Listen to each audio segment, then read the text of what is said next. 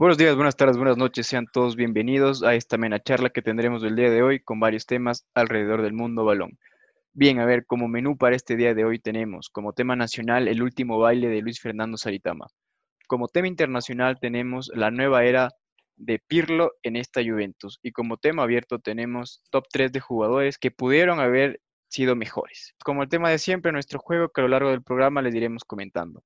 Amigo querido, ¿cómo estás? Excelente, eh, muy feliz de poder eh, hablar sobre estos temas y muy emocionado también por la vuelta del fútbol europeo, por la Champions League, la Europa League. Eh, todos esos partidos nos dejaron temas candentes que a lo largo de los podcasts vamos a tratar, ¿no? Entonces es interesante. Sí, nos dieron mucho material, ¿ah? Mucho. Y eso que estamos en octavos. Espérate que venga cuartos. Entonces, sí, sí, sí, bien. A ver, arranquemos con este Last Dance de Luis Fernando Saritama. Bueno, al decirlo Last Dance lo vendes como si fuera la, serie del Michael Jordan, pero bueno, es Luis Fernando. Magic Jordan. bueno, es Luis Fernando Saritama, a ver un poco de las estadísticas. Hay que darle emoción a la gente del Quito, amigo, no te preocupes. sí, sí, sí. Eh, bueno, las estadísticas de este jugador que tiene 36 años, que lo mejor que ha hecho es estar en dos Copas del Mundo, estuvo en la Copa Mundial de Fútbol de 2006 y estuvo como eh, tú mismo lo mencionaste en un podcast anterior, estuvo en Brasil 2014 por, eh, estuvo en varios equipos del Ecuador, Independiente Juniors, Deportivo Quito, Deportivo Cuenca, Liga de Quito, Barcelona, y también estuvo en otros clubes del exterior como es Alianza Lima, Tigres y América de México. Sus títulos han sido un torneo, un torneo de apertura en Alianza Lima en el año 2004, una primera división del Perú, también con Alianza Lima en el mismo año, y luego tres títulos de liga con el Quito, en 2008, 2009 y 2011 respectivamente. Entonces, justamente Saritama, eh, ayer, viernes 7 de agosto, tuvo la, tuvo, o sea, él publicó en sus redes sociales que volvía al Quito, el club de sus amores, el club de su vida. Entonces, esto también se pudo lograr gracias a la nueva presidente, que justamente es Samantha Yepes, que es la nueva presidenta del Quito, que dijo, no vengo a poner 10 millones. Esta nueva presidente es una persona bastante normal, por así decirlo, no es una empresaria con, con mucho prestigio, con mucha trayectoria, sino es una chica que tiene 25 años y que se graduó en la carrera de Administración de Empresas en la USFQ, que es una gran universidad aquí en Ecuador para los que nos escuchan de afuera. Entonces, lo que te quería preguntar es, eh, ¿qué te parece la vuelta de Saritama al Quito? Y también mi otra pregunta es, ¿con esto el Quito va a poder ascender o qué tendría que hacer para ti para seguir creciendo? A ver, primero como que puedo, te, te puedo marcar un tema global más abierto, que es la vuelta de un ídolo a un equipo. ¿Qué tan beneficioso es? Y qué creo que ya lo topamos de esto igual. Sí. Entonces, partiendo desde ahí, Saritama en el Quito es un ídolo, ¿no? a pesar de que eh, tuvo este traspaso y este, como se llama vulgarmente, camisetazo cuando se fue a Liga de Quito o cuando jugó en Barcelona. Entonces, capaz los hinchas del Quito ahí, eh, no sé, ojalá que tengamos gente del Quito que nos escuche, tal vez se sintieron un poco de molestias. Pero eh, al nivel de la carrera de Saritama, que puede estar en estos 36 años en algún otro equipo de A, para mí es muy poco complicado que pueda llegar a estar en un equipo de A, así sea de media tabla para abajo, creo que ya le da tampoco le da. Y, y también creo que sin conocer los valores de él, creo que es un, jugador, un futbolista muy caro por toda la trayectoria que tiene.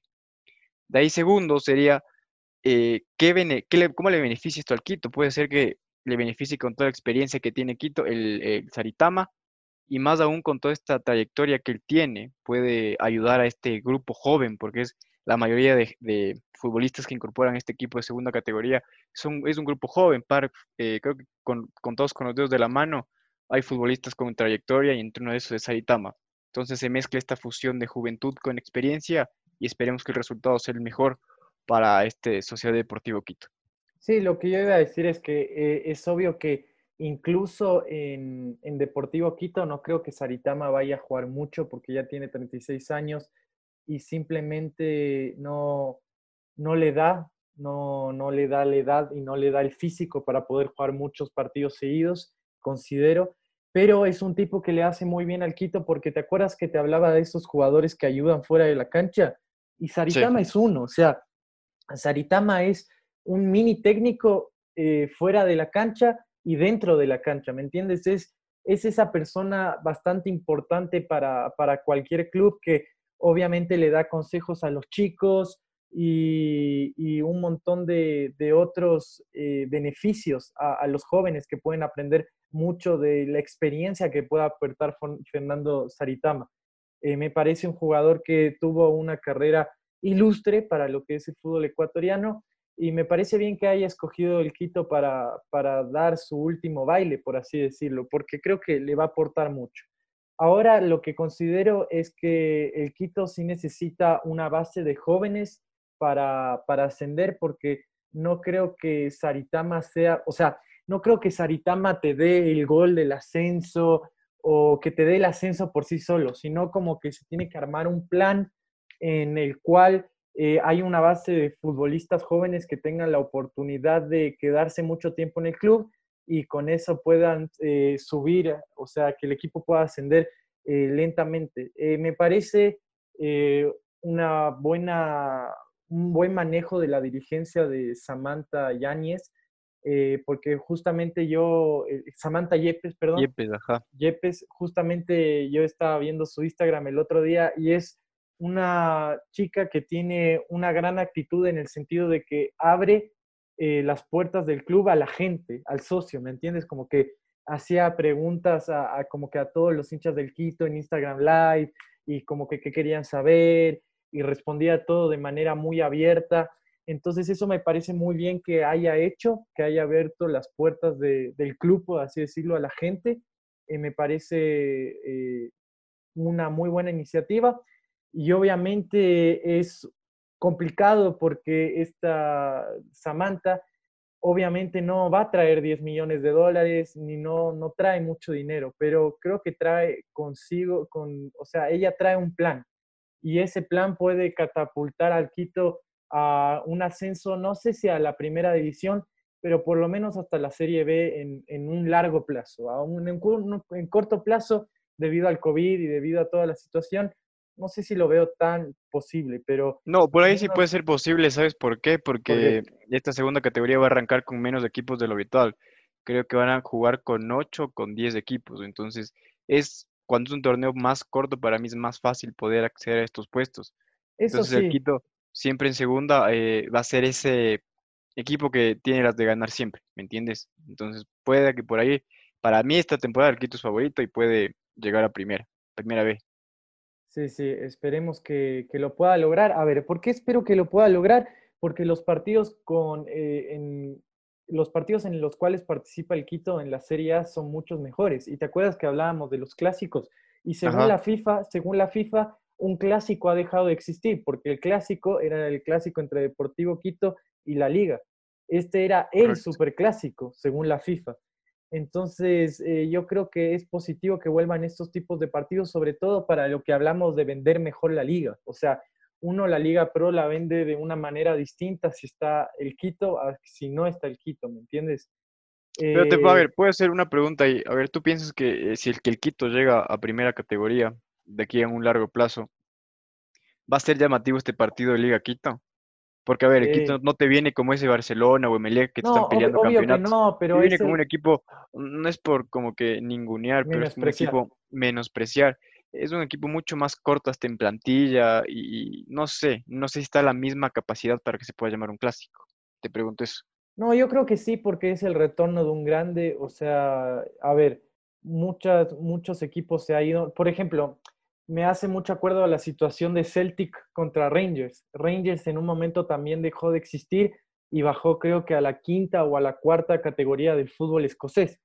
Y fue, fue ascendiendo, fue ascendiendo, fue ascendiendo y ahora le compite de igual a igual al Celtic. Incluso hace poco perdió contra el Bayer Leverkusen en, en los octavos de la Europa League, si no me equivoco. Entonces, pero lo que te quería decir es que este equipo subió y al principio sí, obviamente le costó, bueno, históricamente le ha costado competir con el Celtic. pero hoy en día le compite de igual a igual y es un clásico que todo el, que todo el mundo adora en el mundo, el Celtic contra Rangers. O sea, si hablamos de fútbol escocés, creo que es lo único que nosotros como aficionados nos llega, ¿me entiendes? O sea, si a ti te preguntan, Pablo, fútbol escocés, hablamos de un Celtic Rangers. Yo te hablo del Celtic, no del Rangers, la verdad. Pero bueno, a mí el Rangers me gusta más porque la camiseta es azul, porque está Alfredo ah, Moreno, que es un buen colombiano, eh, porque está Steven Gerrard de técnico, que es, eh, que es Steven Gerrard. Entonces, pero la cuestión es que, a ver, si el Rangers pudo regresar y hoy en día es un clásico, tomando eso como un precedente, yo creo que Quito puede regresar y obviamente los primeros partidos no van a ser tan competitivos, por así decirlo, porque obviamente va a venir con un plantel que va a eh, buscar permanecer en vez de buscar eh, torneos como era el, el, antiguo Quito, pero a medida, a ver, si tú tienes un plan a largo plazo, todo se puede conseguir. Incluso yo creo que el Quito, si tiene un plan eh, bien organizado, puede volver a quedar campeón en unos 10 años para mí. En unos 10 años puede volver a quedar campeón, ¿me entiendes? Y eso eh, tiene que ver con los trabajos a largo plazo. Entonces, si Samantha puede realizar un buen trabajo de largo plazo, juntando experiencia con Saritama, con los chicos que tú me dices, eh, puede ser un gran equipo del Deportivo Quito y puede ascender eh, rápido. Entonces, yo creo que es acertado el fichaje de Saritama es un fichaje muy acertado y para concluir yo diría que si hacen las cosas bien, el Quito con este tipo de fichajes eh, podría subir. No sé si rápidamente, pero subir. Yo, para mí, no rápidamente. Para, mí, para mí, espera, para terminar. Para mí yo lo veo en la A en unos 5 o 6 años, ¿me entiendes? No, no lo veo enseguida. Claro, o sea, es lo que te decía, a ver, este torneo de segunda va a ser un poco más rápido que, que por lo habitual es entonces eh, puede llegar a, poderse concretar este, esta vuelta del Quito primera vez del fútbol. Entonces, siempre, hasta para el marketing, es bueno que estos equipos estén siempre en la A. Un Liga Quito, un Quito Barcelona van a ser partidos siempre picantes para esta afición de, de ambos equipos. Entonces, lo de Saritama creo que más por ayudar al Quito es por retirarse él, a mi punto de vista, porque ya quiere concluir esta carrera que ha tenido eh, sí ha sido, o sea, tiene nombres muy interesantes en carpeta, Alianza Lima, Tigres de América de México, pero para mi punto de vista en el que mejor le fue fue en Alianza Lima, que es, es donde mucho cariño también tienen estos hinchas peruanos. Un paso muy breve en, en América que, bueno, le dejó más dudas que respuestas. Más dinero que respuestas. Sí, correcto. Entonces es algo que no sé, que más va por ahí. O sea, obviamente Sarita le ama al Quito, eso está más que, que, que claro y le quiere ayudar, pero también es por cerrar un capítulo de él en esa vida de futbolista. Entonces, qué mejor. Pero está, está bien que lo haga en un club como el Quito, ¿me entiendes? Podría haber escogido claro, cualquiera y escogió volver él, En una, él en una nota que había dado por un periódico muy importante acá de Quito, había mencionado esto justamente. Le preguntaron, ¿y qué piensa de su retiro? Dijo, bueno, si me retiraría sería en el Cuenca o en el Deportivo Quito, en esos dos equipos. Claro. Entonces, obviamente, el Quito va a ganar. Sí, yo creo que si Samantha hace las cosas bien, a ver, Samantha obviamente no llega con dinero, que es complicado porque en estos momentos todo el mundo necesita dinero. Imagínate, no solo el Quito, sino incluso equipos de la A. Eh, el, Olmedo, el Olmedo, por ejemplo, el otro día hablábamos del Olmedo. Este equipo riobambeño necesita una inyección económica para poder mantenerse, porque incluso siendo de la A está sufriendo un montón desde el aspecto económico. Entonces, claro, totalmente. Un equipo de la A sufre, imagínate lo que debe sufrir el Deportivo Quito sí, y, ahora que no van con taquilla va a ser muy complicado igual. O sea, aquí la ventaja en teoría que pueden tener los equipos de la A y de la B que no tienen eh, estos recursos es que tienen estos derechos de televisión, ¿me entiendes? Que por algún motivo te van a llegar. En cambio, que en los equipos de segunda es mucho más complicado. Y más aún cuando ya quedan campeones de segunda, tienen que hacer un viaje alrededor de todo este país hermoso que tenemos y ahí son gastos, viáticos. Pero a ver, aquí Samantha eh, para terminar, espera, una frase, una frase para terminar de Samantha con este tema. Me gustó mucho lo que dijo. Queremos recuperar la institucionalidad del equipo. Entonces eso, eso es algo muy importante y te habla de un plan a, largo plazo, ¿me entiendes? Entonces, esperemos que le salga.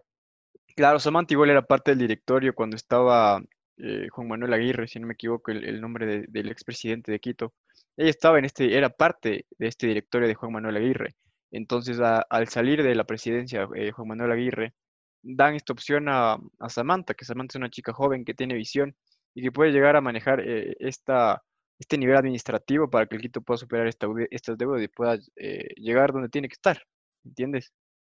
Excelente, sí, sí. Eso es, amigo. Entonces, cerramos este tema nacional. Sí, cerramos este tema nacional. Correcto, entonces con esto cerramos este tema interesante de un equipo histórico igual del fútbol ecuatoriano y le damos paso al tema internacional, una bomba que se desató el día de hoy. Sí, sí, el tema internacional. Pirlo en la Juventus. Pirlo en la Juventus, no Juventus en la Pirlo, Pirlo en la Juventus. Pero bueno, Pirlo en la a ver, eh, hablemos un poco de lo que pasó, porque todo pasó muy, rápido, ¿me entiendes? Entonces, eh, bueno, básicamente terminó el partido. Eh, Juventus terminó ganando 2 a 1, pero terminó eliminada de la UEFA Champions League en octavos de final. Y bueno, a Sarri le preguntaron, ¿y cuál va a ser tu futuro? Y dijo, mi futuro, aún tengo contrato. Decía, sacaba pecho como que capaz seguía. Bueno, a las pocas horas, eh, la Juventus decidió destituir a Sarri, obviamente porque la eliminación del equipo fue eh, bastante dura. Y veamos los números que dejó Sarri antes de pasar a lo que pasó hoy. Entonces, Sarri jugó 50 eh, partidos, ganó 32, empató 9 y perdió 9. Entonces, y tuvo una diferencia de gol, marcar, marcó 94 goles en la Juve y le marcaron 51 durante toda esta etapa. Estadísticas que no parecen tan malas, pero obviamente hay que ver más allá de las estadísticas, que es el juego. Entonces, eso es lo importante. Eh, pero bueno, lo que pasó es que después de 24 horas ya se anunció al reemplazante de Sarri, que es Pirlo, el gran jugador, un jugador con clase, un jugador magnífico, pero que sigue siendo un jugador, o sea, que, nadie lo tiene como técnico. Y es no, pero él no estaba dirigiendo la sub-23 de la Juventus. Ojo, sí, desde el 31 de julio, desde el 31 de julio, Andrea Pirlo firmó un contrato para firmar al equipo sub-23. Y ahora 7 de agosto ya se anunció que Pirlo es el nuevo entrenador, bueno, 8 de agosto ya se anunció que Pirlo es el nuevo entrenador de la Juve. Entonces, su única experiencia como entrenador es haber dirigido al equipo sub-23. Nunca dirigió un partido. O sea, entonces mi pregunta es, Pablo, ¿no crees que la Juve se está arriesgando mucho con la elección de este técnico? A ver, sí y no. Aquí te hago una pregunta. dan antes de llegar al Real, ¿qué equipo dirigió? El Real Madrid Castilla y dirigió varias temporadas del Real Madrid Castilla y estuvo de asistente técnico de Ancelotti en la décima. Entonces, tenía, tenía, mucho más currículum que, que Pirlo. Eh, que Pirlo, muchísimo. Ya, a ver, creo que aquí Pirlo puede eh, manejar este grupo de la Juventus que viene muy dolido hablando en nivel Champions League. Recordemos igual que la anterior temporada quedó eliminado a manos del Ajax, hoy queda eliminado en manos de Lyon, que son equipos que si tú comparas nombre por nombre, creo que siempre va a ganar la Juventus. Entonces va a tomar las riendas de este equipo que lastimosamente viene a capa caída. Igual creo que Cristiano Ronaldo, si lo hacen una, una oferta tentadora, él se puede llegar a quedar en esta Juventus. Igual eso es otro tema, eso es otro tema que discutiremos. había un tweet, había un tweet que puso Buffon el día de hoy cuando se enteraron de esta noticia que dijo que ya no tiene que llamar, que ahora le tiene que llamar señor y ya no amigo, futbolista, como le decía. Entonces, esto también creo que va a servir. A ver, eh, podemos llegar, este tema, este tema que tú me dijiste de los jugadores que pueden manejar este camerino, aquí va a ser un jugador y un técnico, ¿me entiendes? O sea, va a ser lo mismo, pero en una función, porque Pirlo es querido en este camerino de la Juventus.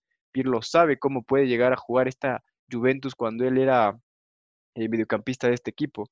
Entonces, es una apuesta, es, una apuesta muy arriesgada la que está tomando eh, los directivos de la Juventus, pero creo que para poder ganar tienes que arriesgarte. Entonces, yo le doy la confianza a Pirlo. Esperemos que el Scudetto, para mí, no tienen que pelear el siguiente año el Scudetto, tienen que ir todo por la Champions. Scudettos tienen como no, a ver, tienen que ganar el Scudetto porque es obligatorio, pero además de eso tienen que ganar la Champions. Eso es más que obligatorio, más para mí, creo que la prioridad de 2021 de la Juventus es ser campeón de la Champions League. Sí, sí, obvio, pero a ver, como obligación tienen que ganar el Scudetto, porque ya es la obligación en Italia, es como el Bayern Múnich en Alemania, o sea, obvio que quieren competir Champions y ganar Champions, pero para ellos también es una obligación la liga, ¿me entiendes? Pero no, puedes, piensas que puede ser como No que, puedes dejar de jugar la liga para ganar la Champions, eso me refiero. Sí se puede hacer, sí se puede enfocar, o sea, eso, eso no sé, Pirlo tendrá que hablarlo en su contrato cuando firme, cuáles van a ser las prioridades del equipo en este 2021.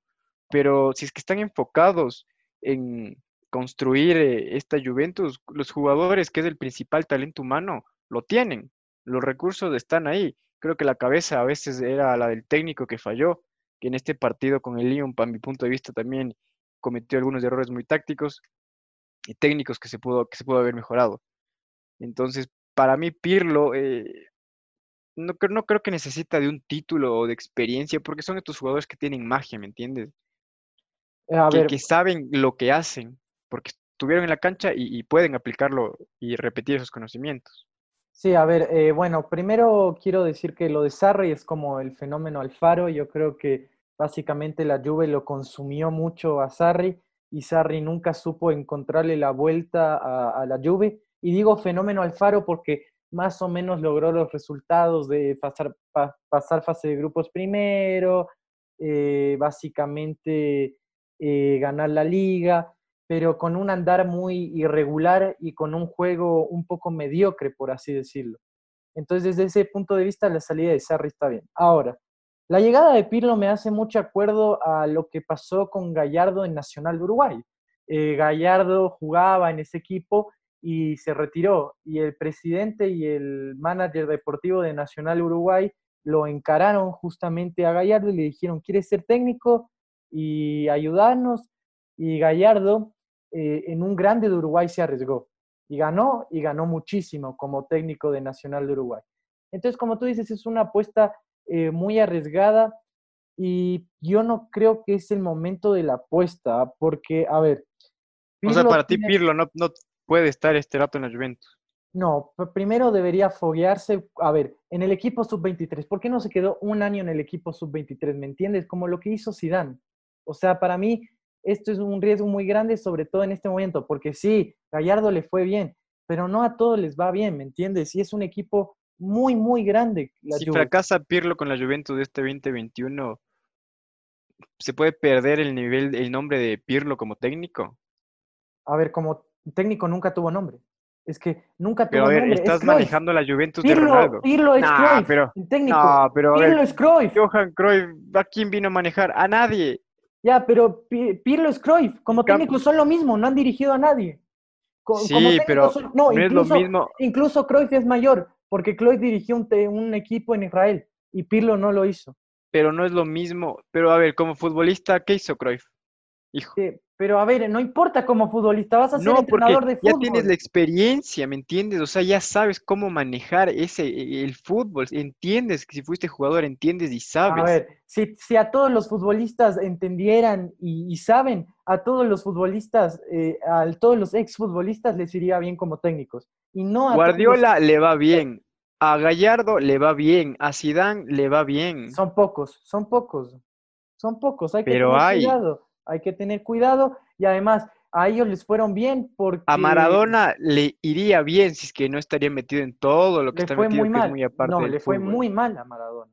Pero ¿por qué le va mal a Maradona? No es porque no sabe, es porque se desconcentra en lo que tiene que estar haciendo. No, no, sabe dirigir. Maradona no sabe dirigir. Es el uno de los mejores jugadores Pero ¿por qué no sabe? Porque lo que hace le consume toda la mente, ¿me entiendes? O sea, lo que él fuma, para ser más específico, le bloquea todo. No, no sé si tiene que ver con eso. A Simeoni le va bien. Sí, sí, pero a ver. Carlos Ancelotti le va bien. Pero estos se foguearon. Esos tuvieron un equipo, un equipo. A ver, temor y por ejemplo, es que Pirlo no tiene carpeta para llegar a la Juventus. Claro, Simeone tuvo un Catania. Simeone tuvo un Catania, el Catania de los argentinos en Italia, y le fue excelente. Y de ahí saltó Atlético Madrid. Matías Almeida. Matías Almeida también, bueno, saltó a Otro ejemplo de éxito. Pero a ver, no, no es ejemplo de éxito, solo ganó la segunda división con River Plate. El pero asciende después de River. Pero el equipo campeón de América, o sea, ah, tienes en tu plantel a Trezeguet, o sea, ya, tienes a tu plantel a Ronaldo. Se dirige ah, solo ese equipo. Si tengo a Trezeguet campeón del mundo para jugar contra Aldo Civi, o sea, tienes a Ronaldo, tienes a Ronaldo que es campeón de la, de la Champions, de Eurocopa, tienes a Dybala, tienes a Cuadrado, tienes un equipo tremendo y aparte tienes a Buffon también. ¿Qué no más es quieres? fácil, no es fácil. Quiero un técnico. ¿Qué más quiero? Quiero un técnico que tenga O sea que un técnico para ti tiene que tener el, el, el título de, de- de licenciado en técnico de fútbol. Claro, Sí. obviamente, tiene que estudiar. No puede ser Bueno, a ver, cualquiera, o sea, Si es que tú tienes tu equipo y te llega un, un a ver, y, y te llega un Pirlo, o prefieres a Juan eh, Pérez, que fue técnico del Cebollitas A y del Chacaritas B, ¿a, quién le vas a escoger? a Juan Pérez. Disculpa, pero a Juan Pérez. Pirlo, Tú eres a una Pirlo- persona muy sistemática. Pirlo- a ese, es- Pirlo- ese- ese es el A problema. Pirlo, a Pirlo, ¿sabes cómo lo escojo? Que siga jugando. Uy, para O sea- mi equipo que siga jugando, yo lo pongo de mediocampista y que me ordene Ah, todo el está- equipo. No, ¿qué no, te va a dar Con esta, con esta edad que me siga jugando, yo pongo a Juan Pérez de técnico y a Pirlo de jugador. Así O te sea, para ti un plan no se puede hacer sin que, si es que primero no esté escrito. Es que, a ver, por ejemplo, a ver, incluso Scaloni, a Scaloni que tanto se le critica por inexperimentado, incluso él estudió, incluso él tiene algo, ¿me Pero entiendes? Scaloni quiso como jugador. Deportivo La Coruña, un gran jugador de Deportivo Pero no La es. Pirlo, Pirlo, Pirlo entiende toda la Pero, a magia y ver, un gran jugador no te hace un gran técnico. Y te hace, te repito, Gallardo, No, no, Almeida, no. Simeone, Zidane. Almeida no es un buen técnico. Está dirigiendo en San José técnico. Si fuera Pero a un buen ver, ¿y técnico, ¿viste lo que hizo con el. Chivas? ¿Viste lo que hizo con el Chivas en México? Pero con el Chivas. Que se vaya a un equipo grande, papá, un equipo grande. Con el Chivas, con el Puede, San José. puede Earthquakes. llegar a la selección de Ecuador y hay que ver. A ver, Zidane, re- reclámame, refútame de Zidane. Zidane le fue muy bien en el Real Madrid Castilla y aprendió muchísimo con A Ancelotti. Simeone, refútame de Simeone. Simeone empezó con la Catania, empezó con San Ya, Lorenzo, empezó con Y River. fueron grandes jugadores. Guardiola. Ya, pero todos empezaron estudiando o empezaron con un equipo chico y luego dieron Pero el ¿y cuál es salto. la...? y po- y- pero ¿y Pirlo por qué? Es que no entiendo incluso Gallardo, tienes que incluso, incluso Gallardo dio el salto de Nacional a River. River no le iba a contratar. Pero no Nacional no es cualquier equipo. Yo sé, pero a ver, River nunca le iba a contratar de primer equipo. River nunca iba a contratar a No Gallardo como sabemos. primer equipo. No, No, no sabemos. no, no lo no podemos, no ver, afirmar no porque no sabes. No lo hizo, sí. No lo fueron a No, buscar y- cuando Gallardo se retiró. es Cuando Gallardo se retiró, cuando Gallardo se retiró, espera que termino esto. Cuando Gallardo Dale. se retiró y iba a ser técnico, no lo buscaron. Y si lo buscaron, él rechazó porque no estaba preparado, como un tipo inteligente. Luego dirigió ¿Y por qué Nacional, Pirlo no puede ser inteligente al tomar esta opción que le están dando? pero es muy arriesgado. Es muy Pero así es, tienes que arriesgaste para ganar, pues flaco. No, para mí sigue siendo jugador. Es un gran jugador. Un gran O sea, es- jugador no te hace un más- gran técnico. no, pero ya dejó de ser jugador, ahora Pirlo tiene que enfocarse en la carrera. O sea, para ti es más aceptable el fracaso de un técnico con título y con experiencia que de un eh, jugador que tiene una gran carpeta y es hincha de un club. A ver, fracaso, es- fracaso es igual para todos. O sea, si Juanito Pérez, si Juanito Pérez desciende, es igual que un descenso de Pirlo. Obviamente uno va a ser más entonces, ¿por qué no puede entrar a dirigir? O sea, ¿por qué no puede ser lo mismo? Porque le falta preparación. Tiene que prepararse, tiene Porque que tener entonces, ¿por qué es diferente en el fracaso que a la llegada? Eso no, no entiendo. A ver, lo- a ver, la llegada es que si gana, Tienes dudas. si gana es un crack. Si gana es un crack porque lo hizo sin experiencia. Hacemos pero- un podcast pero- solo dedicado a Pirlo si es que llega a ganar la Champions. Claro, pero si pierde, si pierde es un error de la, de la dirigencia enorme. Porque, a ver, tenía a Pochettino. ¿Por qué no contratan a Pochettino sin trabajo? Finalista de, con, de la Champions League con el Tottenham. Porque capaz no es el perfil que a- ellos ahora, buscan. ahora sí, ahora sí, se me ocurrió una pregunta. ¿A, A quién, a quién prefieres? ¿A Pochettino, finalista de la Champions League y con experiencia? ¿O a Pirlo, eh, retirado del New York City? Mm. Ajá, ajá, dime la verdad. Dime ver, la verdad y quítate a la Poche- camisetita de la No, de no, yo no soy, yo no soy hincha de la Juventus, amigo. Ya, no bueno, pero de- quítate la camiseta de, de No. Italia. A ver, Es que me tienes ah, que me, dar la razón. me quedo. Sí, a ver, es que verás, es que tienes que analizar todos los puntos. Si tú me dices eso, yo me voy por, por sí, por él, me voy por Pochettino. ¿Por qué? Porque ya tiene esta experiencia en una final, sabe lo que es jugar, sabe lo que es manejar un grupo como el del Tottenham en, el- en la pasada temporada. Lo hago.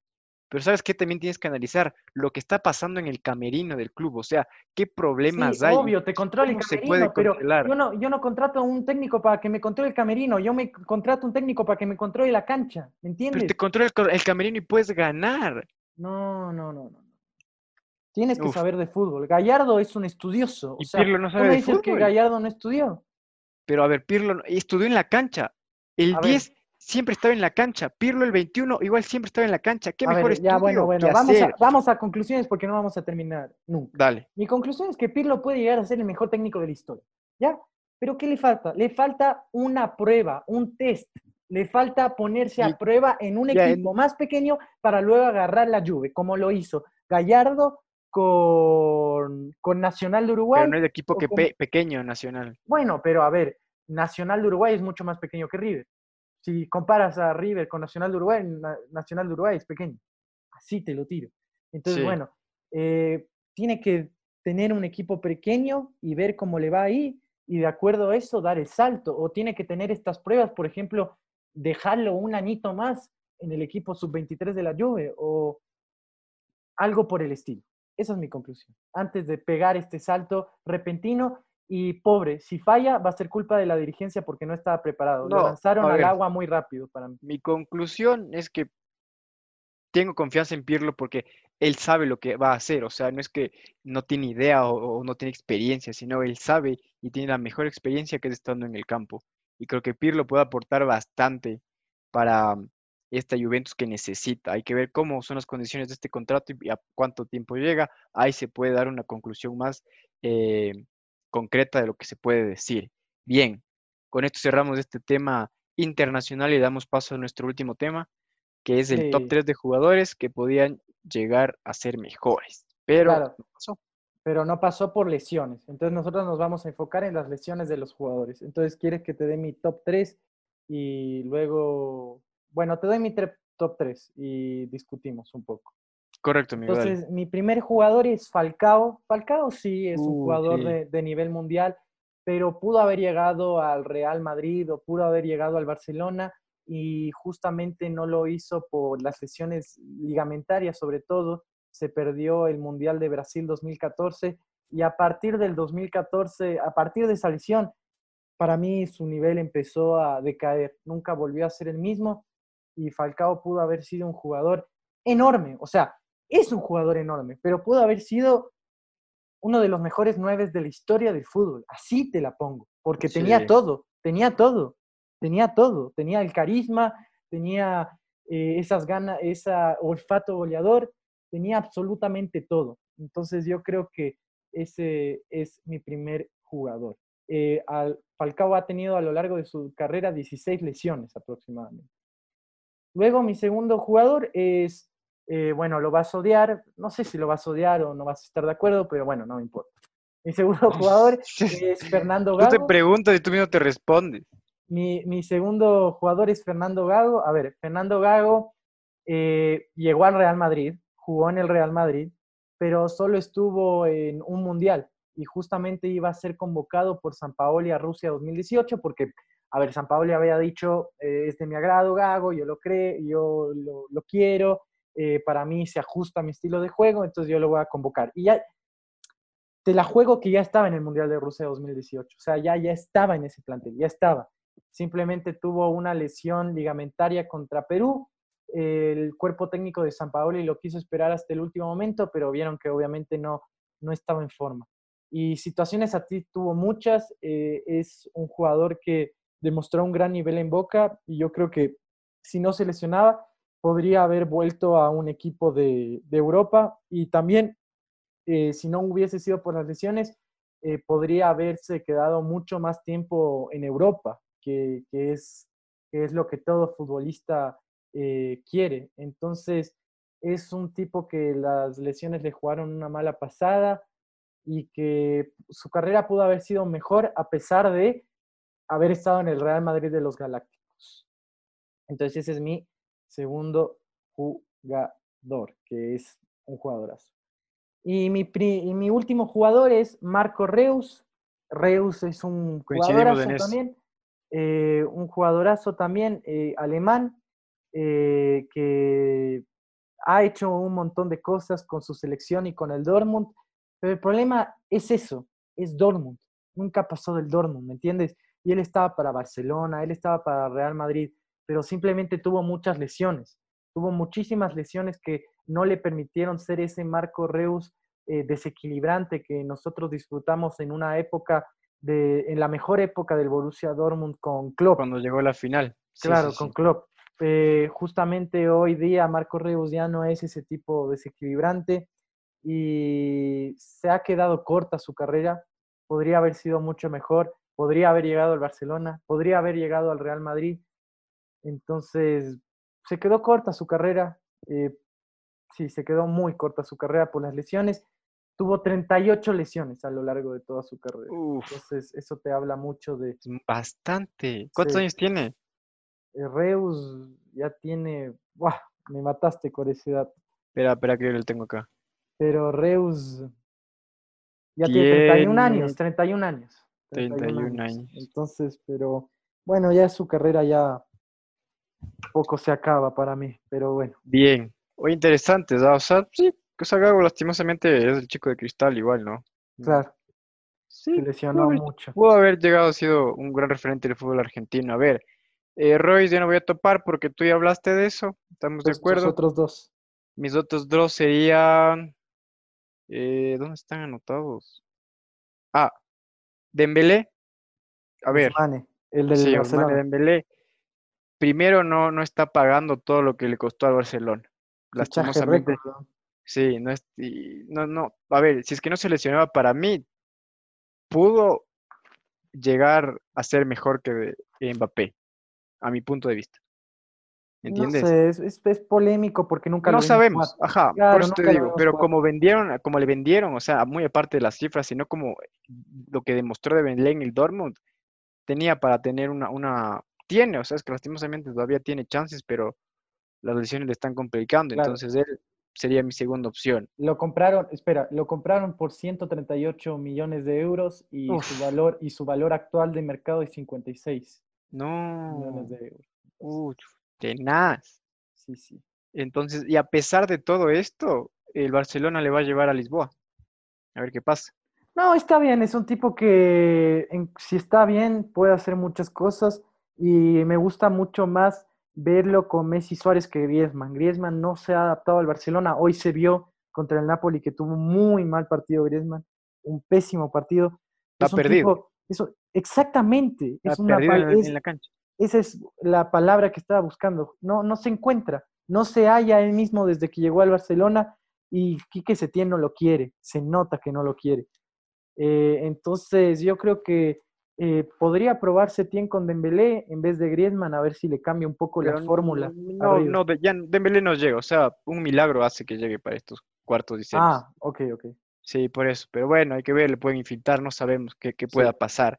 Y el otro sería Mario Götze. Ah, Mario Götze. Sí, Mario Götze, o sea, recordado por salud. Sí, que le afectaron, regresó, volvió, hoy por hoy se está diciendo que puede ir al Sevilla. Entonces Mario Götze para mí del, del Dortmund al Bayern estaba prácticamente bien. En el Bayern fue de menos, eh, perdón, fue de más a menos. Que pudo, para mi punto, pudo, pudo haberse ido a algún equipo inglés, al Liverpool, al Arsenal, y pudo haber demostrado esta calidad que tenía Super Mario, como lo denominan algunos periodistas. Entonces, eh, una, una, una pregunta. ¿Tú crees, esto ya es un poco más abierto, ¿tú crees que un futbolista que nunca sale de Alemania, ya sea Bayern o Borussia Dortmund, eh, está destinado a tener una mala carrera? O sea, por ejemplo, digamos Reus, te quedaste todo el tiempo en el Dortmund. ¿Crees que ese jugador podría haber tenido una carrera mejor? ¿Crees que quedarte en Alemania te estanca? Porque sí, totalmente. Estoy pensando en Lewandowski. También estoy pensando en Lewandowski, que para mí también está atascado. Claro, o sea, Lewandowski, no, sí, a ver, y respondiendo a esa pregunta, sí, o sea, para mí, a mi punto de vista, sí te estancas porque el fútbol no es de Alemania, el fútbol es de Inglaterra, es de Italia, es de España, es, es Francia, entonces tienes mucho más mercado donde te puedes demostrar, entonces para mí sí te estás estancando. A ver, tocando el caso de Robert, el man es un monstruo haciendo goles, pero bien, ¿a quién le hace los goles? Entonces, ándate y demuestra que eres bueno en Inglaterra, ándate y demuestra que eres bueno en Italia. Entonces, ahí se puede considerar que eh, es un gran futbolista y que la liga no le ayuda mucho. Claro. Entonces, bueno, concluimos los jugadores Gago, Reus, Falcao, Gotze y Dembélé. Correcto, amigo. Oye, uff, equipazo, ¿ah? ¿Qué equipo de cristal? Bien, con todos estos temas cerramos este programa del, del, día de hoy para introducirnos en el juego. Explícanos de este juego, Mendy. El juego es un juego muy divertido, también como todos los juegos que tenemos en este podcast, pero básicamente este tiene que ver con jugadores que más minutos jugaron en la temporada, justo en esta temporada que acabó de terminar. Eh, yo agarré sudamericanos del fútbol europeo y Pablito agarró más jugadores europeos y también uno que otro sudamericano. ¿Por qué no agarré yo de las ligas sudamericanas? Porque algunas eh, no han arrancado. En Sudamérica, lastimosamente, hay ligas en que hay muchos menos partidos. ¿Te acuerdas que vimos que había ligas de 12 equipos, hay ligas de 18? Entonces, como que era obvio que uno va a jugar más que otros porque había más partidos. En Dale, cambio, amigo, en Europa, tus jugadores, tus jugadores. en cambio, en Europa eso todo es más estable porque casi en todas las ligas hay el mismo número de, equipos y de partidos. Correcto. ¿Quién empieza, tú o yo? Yo pregunto, tú eh, respondes o tú preguntas, yo respondo. Yo, yo pregunto, yo pregunto. Dale. Eh, a ver, jugadores, ¿qué más minutos jugaron? ¿Quién jugó más minutos esta temporada? ¿Cuadrado o Dybala? Dos sudamericanos de la Juve. Pregunta hijo de madre. Complicado. Pregunta complicada. Cuadrado. Sí, Cuadrado. Cuadrado sí, jugó 2.654 minutos. Ah, sí. Eh, también una última aclaración. Todos estos minutos solo lo agarramos de las ligas. Por ejemplo, sería... Ligas domésticas. Eh, ligas domésticas. Cualquiera de las ligas domésticas. Entonces sí, Cuadrado tuvo 200, 2.654 minutos y Dybala 2.155 minutos. Entonces ahí vas un poco. Segundo, ¿quién ha jugado más minutos? ¿Estupiñán en el Osasuna o Gonzalo Plata en el Sporting Lisboa? Dos ecuatorianos. Duele Pervis. Pervis Estupiñán, otra correcta. Bueno, esta era más fácil que la primera. Eh, y la diferencia es amplia. Estupiñán ha jugado 2.900. Yo Plata estaba en el equipo de, la, en el equipo sub-19 o sub-20. Pero luego partidos jugó con primero. Pero luego ascendió, claro. Entonces, eh, Estupiñán jugó 2.979 minutos esta temporada y Gonzalo Plata 1.145 minutos. Ojo, que lo quiere Liverpool. Ojo, ojo. A Estupiñán, no a Gonzalo Plata. Parece oh, Dale tiempo. como lo dijimos al final. Dale tiempo a Gonzalo, igual que puede llegar lejos. que se lo llegaba también a Gonzalo dos por uno. Pero Pervis estaba ahí. Bien, tercero, José María Jiménez contra Godín. ¿Quién jugó más minutos? Uno en el Atlético Madrid, el otro en el Inter de Milán. Dos pilares, dos defensores centrales. Jiménez. Sí, Jiménez, otra vez, qué bestia, estás arrasando. Eh, Jiménez jugó 1.755 minutos, mientras que Godín, Godín jugó 1.628 minutos. Uf, apretado, ¿eh? Sí, creo que tiene que ver con la edad, porque obviamente Godín es, es más viejo, por así decirlo y eso le, jugó una mala pasada, pero no se lesionó ni nada, simplemente jugó un poco menos minutos que Jiménez. Ahora, Firmino contra Messi. ¿Quién jugó más minutos en la liga doméstica esta temporada? Hmm. Firmino o Messi. Me voy por por Messi. Uy, una más. Por primera vez ibas a tener completo, pero... no, había tenido otros completos. ¿Cuántos, tiene, ¿Cuántos tiene Firmino? Firmino, 2.988 minutos y Messi, 2.880 minutos. ¿Y sabes por qué es la diferencia? ¿Y sabes por qué es la diferencia? Te vas a sacar de risa hay más partidos en Inglaterra porque hay más equipos en la primera división. Oh, bueno, ya. La diferencia se dio porque hay más partidos, no porque eh, mm. si, Messi vemos los partidos, creo que incluso Messi habrá jugado más partidos que Firmino, pero Firmino jugó más minutos. Entonces, bueno. Ahí te, te liquidé. Lo siento. Una te tenía que liquidar. Tres sobre cuatro. Bien, a ver los míos, amigo. Sí. Eh, Eden Hazard.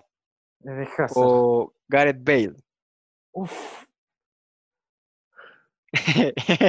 es complicadísima porque Hazard tuvo esa lesión que vino gordito y tuvo varias lesiones. Jugó muy poco, pero Bale también jugó muy poco. Me animo a decir que jugó más minutos Hazard. No, te equivocaste. Hazard tiene 1077 y Bale tiene 1089. Ay, por 10 minutos. eh, me ¿Sabes liquidó, por qué? Te vas a reír. A ver, ¿por qué? Porque Hazard está un poquito más gordo. bien, bien, bien, bien, bien. A ver, la siguiente. Eh, Kevin De Bruyne ¿Sí? o el bicho CR7.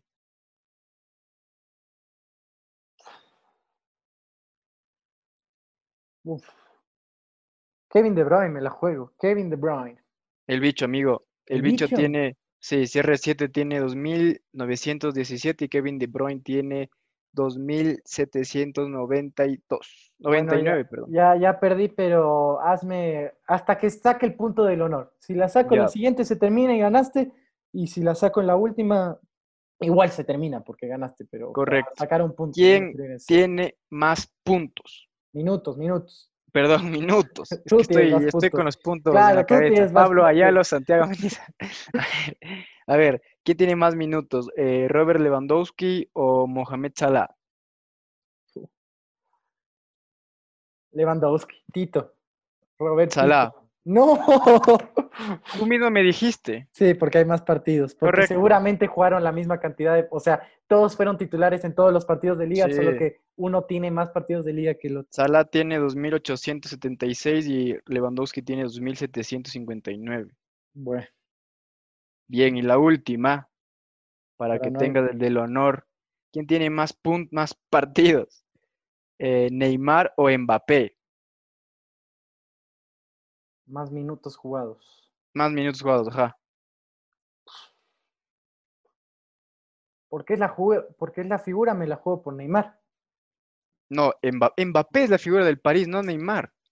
Ah, bueno. Mbappé tiene 1513 y Neymar tiene 1318. Oye, otro tema debatible para otro podcast abriste. ¿Neymar o Mbappé? ¿Quién es la figura del Paris Anótalo, amigo, anótalo. Bueno, pero la respuesta es muy fácil. No sé si va a haber ahí a falta de Bien. pero bueno. Con esto cerramos este gran programa que hemos tenido el día de hoy, con temas muy interesantes y muy polémicos. Y en este, bien, Santi, amigo querido, gracias por acompañarme igual en esta transmisión y en este programa. Y a todos los futbolizados, un gran abrazo. Sí, un día triste porque perdí. No me gusta irme a como perdedor. Yo no soy perdedor como, como Andrea Pirlo en la sub-23 porque no llegó a Uf. dirigir. No llegó a dirigir. Entonces, eh, bueno, me tocó ir así y vamos a ver qué pasa en la próxima. Un saludo grande a todos los futbolizados.